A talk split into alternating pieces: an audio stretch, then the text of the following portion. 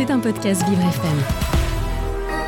Moi, Hugo Vitoz, animateur de Vivre c'est épatant sur Vivre FM, j'ai désigné un aventurier de la rédaction, notre journaliste Jason Jobert, carte de presse numéro 13 54 73, pour tester toutes les activités franciliennes les plus drôles, les plus étranges, les plus fantastiques.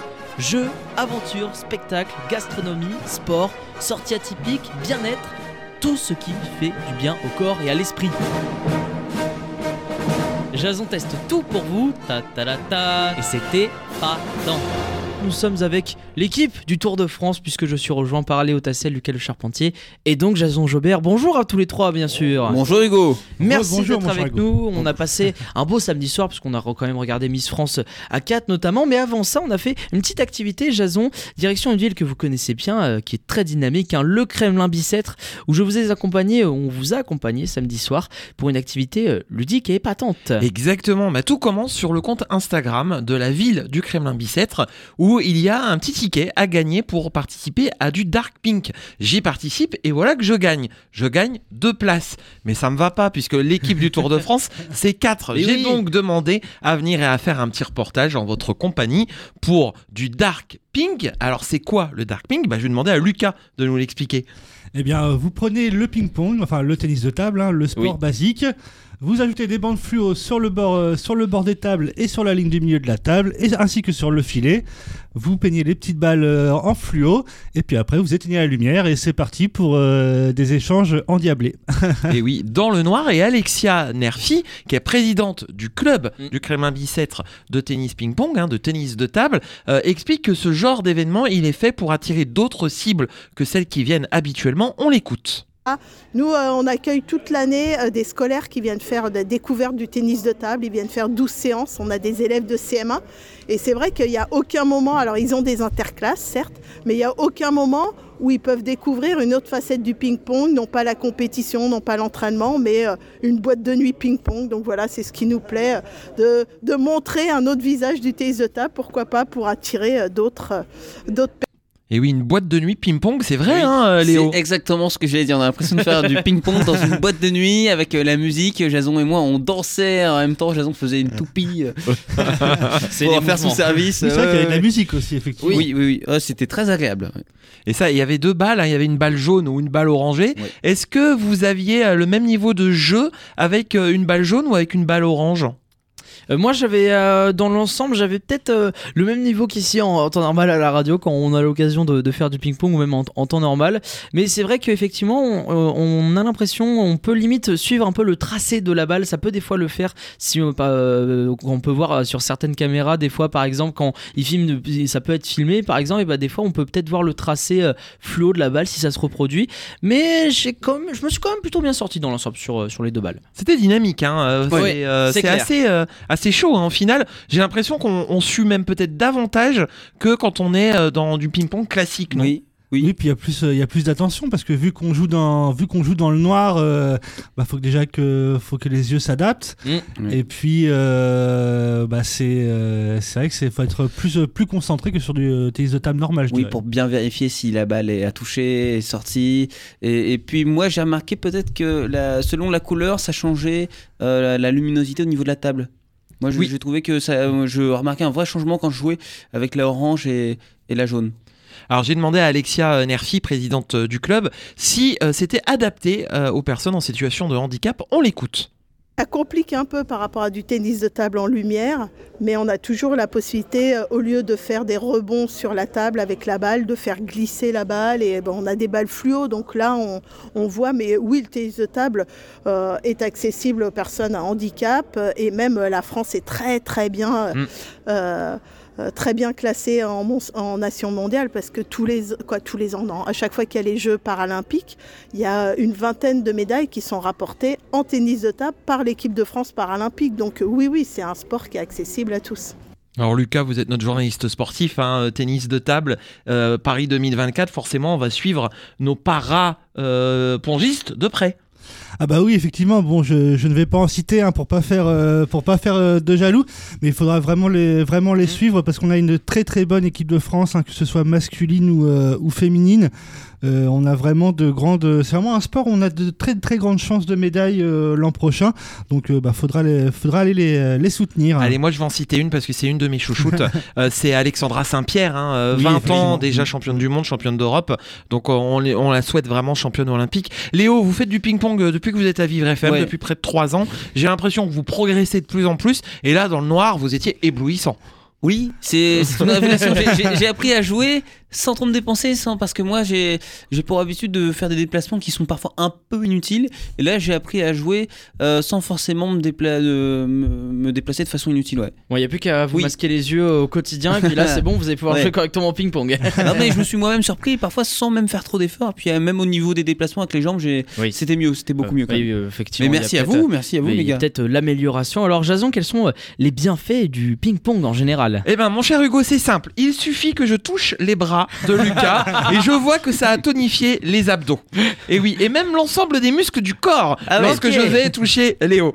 Allez, ça oblige également à être précis et mobile sur les jambes. Alors, je l'ai bien vu parce que vous étiez quasiment tous en blanc, Mm. donc on vous voyait bien. Et je voyais le jeu de jambes, notamment de Léo. C'était assez impressionnant. Et euh, c'est ça le tennis de table. hein. On doit être euh, assez flexible. C'est bon pour le cardio. Ça développe également l'habileté, le sens de l'observation et les réflexes. Donc Oui. vous voyez, c'est vraiment très bon pour la santé. Et, euh, et Alexia, toujours au niveau du handicap, va nous expliquer euh, qu'elle sensibilise également les jeunes sur le handicap et le para-tennis de table. On l'écoute. Pas spécialement toute l'année parce qu'il y a tellement les compétitions, etc., que c'est vrai qu'on sensibilise pas. Mais on a déjà eu l'occasion sur des compétitions à ce qui est euh, que l'organisateur organise une sensibilisation. On avait fait avec des lunettes qui déforment, donc ça, ça revient aux gens qui sont malvoyants. On avait vu aussi, on avait fait avec des fauteuils roulants, jouer dans un fauteuil roulant où on voit que bouger le fauteuil et jouer, c'est compliqué. Donc euh, nous, on n'a pas fait de sensibilisation en tant que telle, mais quand il y en a qui sont faites à l'extérieur, euh, on part.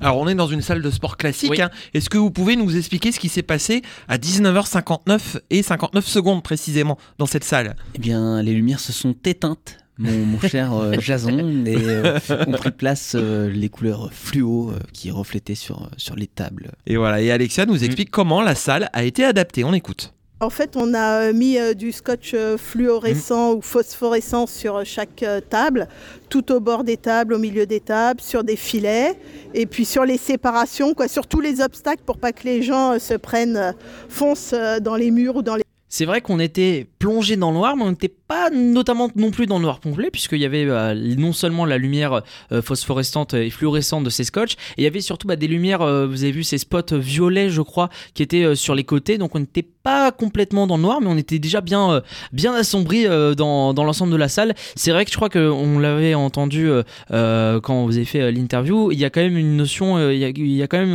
une notion un peu de lumière visible aussi, euh, pour euh, qu'on puisse faire du, du dark pink dans, dans ces conditions aussi. Mais oui, qu'on se, qu'on se débrouille plutôt bien. Est-ce que c'est une activité que vous avez plutôt bien aimée dans l'ensemble? Ah oui, complètement, oui. Ah, moi aussi, ouais, j'ai j'ai beaucoup apprécié. Puis pour, euh, pour en avoir fait 5 ans euh, quand j'étais un peu, un peu plus jeune, euh, ça m'a ça m'a ramené à voilà, bah, quand j'allais au club euh, faire, euh, faire du tennis de table. euh, et dans le noir, comme ça, non, c'est vraiment une très, une très bonne expérience. Oui, puis c'était rigolo, euh, puisque la plupart des, des personnes qui, qui jouaient avec nous avaient des, des Des t-shirts euh, fluorescents, donc Oui. euh, ouais, on les repérait bien comme ça. On est même reparti Ah, avec un sympa. bracelet euh, fluorescent. Oui, on aussi. avait des bracelets, nous, ouais. il y, avait un, il y avait un petit cadeau, alors c'est euh, soutenu avec euh, la ville du Kremlin-Bicêtre. Alexia euh, Nerfi nous donne plus de précision, on l'écoute. On a un passé euh, très prestigieux au Kremlin avec euh, plus de, je sais plus combien, 12 ou 15 titres de champion de France, aussi bien en filles qu'en garçons par équipe. On a eu des champions de France individuels, on a eu Jacques Secrétin et Claude Bergeret qui ont été champions du monde et les premiers champions du monde français. Donc euh, c'est une longue tradition le tennis de table au Kremlin. On est très aidé, très subventionné par la ville du, Kremlin-Bicêtre. On intervient donc dans les écoles dans le cadre d'un partenariat avec la ville. On a un contrat d'objectif avec la ville du Kremlin-Bicêtre. Donc euh, oui, on est vraiment très implanté dans la cité. On fait beaucoup de choses et euh, on est soutenu par euh, la municipalité. Voilà, on essaiera de faire d'autres activités Oui. dans la commune du Kremlin et ailleurs. Euh, Hugo, vous, vous avez envie de refaire cette activité épatante? Eh ben moi je, je, je signe pour ça. Moi j'ai déjà fait euh, du Big Bang et surtout mon père qui euh, mon père en a fait et surtout il est arbitre. Donc je pense qu'il Ah, oui. va pouvoir aussi euh, nous, nous arbitrer peut-être sur un futur match de, de Darkping. Mais en tout cas non c'était c'était très intéressant et surtout euh, forcément c'était très excitant bah, de jouer dans le noir donc d'avoir un peu cette notion un peu de perdre ses repères aussi euh, de, de et justement vous l'avez dit de euh, de bouger pour euh, avoir nos, pour euh, eh bien stimuler nos réflexes puisque quand on joue au ping-pong, bah, on doit se déplacer à droite, à gauche, on doit des fois aller au bord de la table pour, pour aller chercher la balle. Donc non, c'est non, c'est très stimulant et donc non, je, je recommande aussi le, le Dark Ping. Mais moi, ça ça m'a rappelé des souvenirs aussi, bah, ne, laisse- ne serait-ce que la tournante qu'on a fait, euh, notamment euh, cette Oui. soirée, ces soirées-là. Pour ceux qui savent pas, le concept de la tournante, c'est on est chacun euh, d'un côté de la table et en fait, dès qu'on a fait notre échange, on va aller de l'autre côté et en fait, ainsi de suite pour chacun. Dès qu'on renvoie la balle, on va de l'autre côté. Donc non, ça m'a rappelé des, des bons souvenirs de, de collège. Et oui, ça. et puis on a fait, un, on a fait euh, aussi un double à un moment Oui. donné. hein. Euh. Léo et Lucas, fin, vous oui, étiez contre Hugo et moi. Et je dois avouer qu'en 3 points, euh, l'équipe gagnante, c'était. euh, C'est nous C'est nous C'était effectivement. Il y a- il y a eu un Léo, petit, un et petit il se vantait, smash il se raté. vantait. Mais c'est de la faute d'Hugo Vitos, hein, je dois le Oh, signaler quand même. ouais, ouais, oh. Les smash, c'est pas trop mon point fort. vous savez quoi Vous savez quoi La prochaine fois, on teste du dark euh, basket. Et ben voilà, le, Allez, le défi est donné. Il faut qu'on trouve un club tout de suite et on se fait ça la semaine prochaine. Ou vous savez quoi? Le Oui. soir de l'élection de Mister France. Oui. Puisque là, En février. Miss France. voilà, voilà on, va, on va se trouver ça. En tout cas, voilà, euh, contactez euh, évidemment le club du Kremlin Bicêtre, hein, Hugo, si Et- vous avez envie d'en faire. Et oui, effectivement, euh, Jason, l'USKB, renseignez-vous auprès du site de la ville du Kremlin Bicêtre si vous souhaitez euh, adhérer. Et puis en tout cas, nous, on, le répète, mais le Dark Ping, on a adoré. Et merci Jason pour l'invitation. Et ben merci à vous. Et merci, euh, merci Jason, merci à toute l'équipe, merci Lucas Le Charpentier et Léo Tassel euh, qui ont réagi et qui nous ont accompagnés euh, sur ce- cette petite partie de Dark Ping Pong. C'était un podcast Vivre FM.